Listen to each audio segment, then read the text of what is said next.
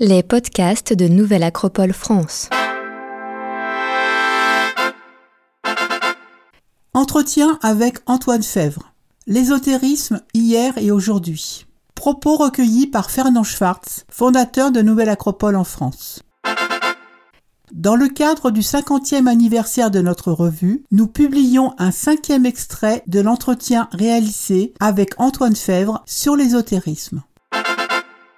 Antoine Fèvre, 1934-2021, historien et écrivain français, fut attaché de recherche au CNRS professeur d'université en France et à l'université de Berkeley aux États-Unis. À l'école pratique des hautes études, il a dirigé l'histoire des courants ésotériques et mystiques dans l'Europe moderne et contemporaine. Il a fondé la revue semestrielle Aries, les cahiers de l'hermétisme et la bibliothèque de l'hermétisme. Fernand Schwartz, philosophe et auteur de nombreux ouvrages, a interrogé Antoine Fèvre sur l'ésotérisme. Cet article fait suite aux articles publiés les quatre derniers mois et s'intéresse au rapport entre l'ésotérisme, la mystique et la religion. Revue Acropolis. La voie mystique conduit-elle plus aux églises, aux ordres que la voie ésotérique? Antoine Fèvre.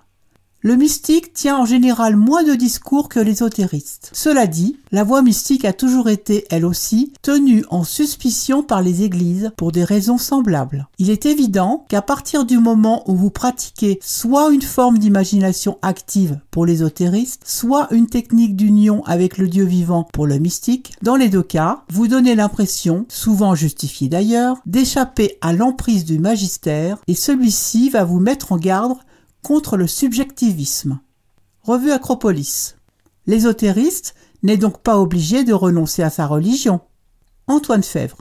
En aucune manière, j'ai moi-même une certaine sympathie, au sens étymologique du terme, pour l'ésotérisme, ce qui ne m'empêche pas d'être catholique pratiquant. Il n'y a rien dans cette forme de pensée qui puisse par nature contredire quelque élément du dôme que ce soit. Nombreux sont les ésotéristes qui ont énoncé des éléments doctrinaux en rupture avec le dôme de leur Église, ce qui fait d'eux des hérétiques. Mais ce qui les constitue en tant qu'ésotéristes, ce ne sont pas ces éléments doctrinaux, ce sont bien les éléments constitutifs de l'ésotérisme. Voyez ce qui s'est passé avec Giordano Bruno. Ce n'est pas parce qu'il était ésotériste que l'Église a brûlé en... Voyez ce qui s'est passé avec Giordano Bruno. Ce n'est pas parce qu'il était ésotériste que l'Église l'a brûlé en 1600, mais parce qu'il avait énoncé des affirmations contradictoires avec le dôme, notamment en ce qui concerne la personne du Christ. À l'intérieur d'une même religion, il peut d'ailleurs y avoir place pour plusieurs formes de pensée, dont la théologique et l'ésotérique. Revue Acropolis. L'ésotérisme peut-il devenir une religion? Antoine Fèvre. En aucune manière, dès lors que par là on entend une forme de pensée. À l'intérieur d'une même religion, il peut d'ailleurs y avoir place pour plusieurs formes de pensée, dont la théologique et l'ésotérique. Ce qu'on appelle religion et secte c'est généralement d'abord un accord entre un certain nombre de personnes autour soit d'une morale, d'une attitude devant le monde, de questions existentielles, voyez le confucianisme, le bouddhisme, soit d'une croyance définie par des éléments doctrinaux eux-mêmes tirés d'un mythe fondateur, comme dans les religions abrahamiques. À partir du moment où l'on dit que l'ésotérisme est une forme de pensée qui n'est pas définissable par des éléments doctrinaux, il est clair que l'ésotérisme ne peut pas devenir une religion. Il suffit de s'entendre sur les termes qu'on emploie. Revue Acropolis. Ceci est effectivement clair en ce qui concerne les religions du livre, où l'aspect théologique est important. Mais prenons l'exemple de religions plutôt ritualistes, la religion égyptienne ou la religion des Védas. Ce sont des religions où prévaut le rite plutôt que le texte, et ces rites sont des pratiques ayant un contenu ésotérique. Par ailleurs, ces religions ont des rites liés au principe de correspondance et de transformation bref, possèdent les quatre éléments constitutifs de l'ésotérisme. Comment les considérer du double point de vue de la religion et de l'ésotérisme? Ce ne sont pas exactement des doctrines dogmatiques. Comment les considérer du double point de vue de la religion et de l'ésotérisme? Antoine Fèvre. En effet, il y a cette catégorie de religions que vous mentionnez. On peut dire que si on retrouve dans ces religions les quatre éléments constitutifs dont je parle, mais je ne dis pas qu'on les y retrouve, on a alors vraiment affaire à ce que j'appelle un ésotérisme. Mais peut-être que c'est le mot religion qui fait problème. Était-il employé par les Égyptiens dont vous parlez? Revue Acropolis. Non, pas du tout. Antoine Fèvre.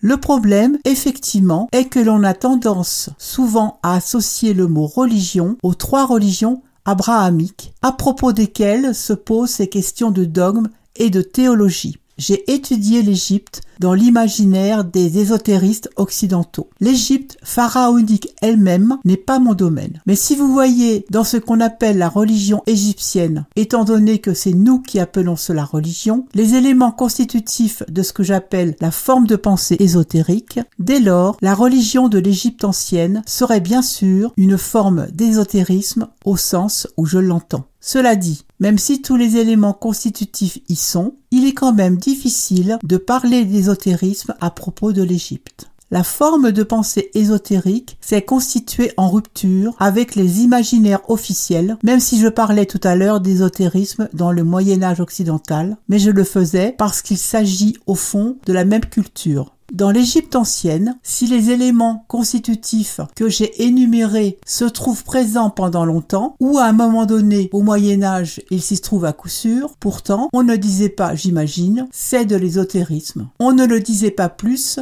qu'on ne le dira au Moyen Âge. On ne le disait pas parce que l'on était dans la maison, pour reprendre une image que me suggérait récemment l'historien français Jean-Pierre Braque. Être dans la maison, cela veut dire être dans un édifice qui a une cave, un rez-de-chaussée, des étages intermédiaires, un grenier, un toit. À partir d'un certain moment en Occident, les niveaux intermédiaires de la maison de la réalité disparaissent. Reste la cave, le rez-de-chaussée, le grenier avec le toit, c'est-à-dire le monde strictement matériel, le monde purement spirituel, âme immortelle, Dieu Trinité. Mais les intermédiaires, anges, symboles médiateurs, mundus imaginalis, disparaissent, en même temps que se met en place une théologie de plus en plus rationnelle. L'ésotérisme va alors consister à faire rentrer, confère l'étymologie éso, L'ésotérisme va alors consister à faire rentrer, confère l'étymologie éso, dans l'édifice, les choses qu'on en avait retirées. Il est difficile de parler d'ésotérisme tant qu'on est dedans.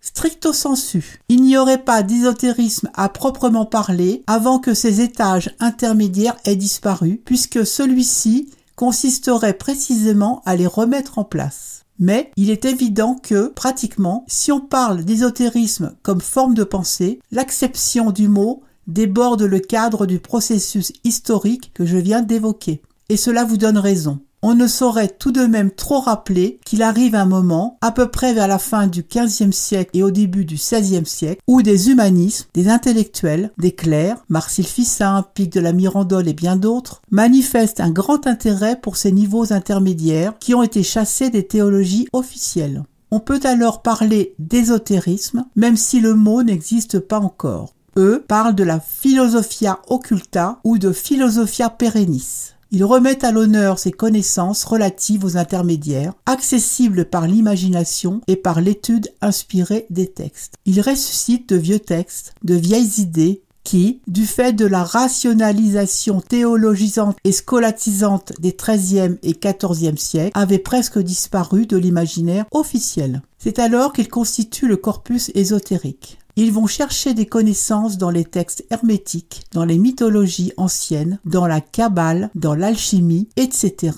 pour retrouver ce qui avait été plus ou moins perdu.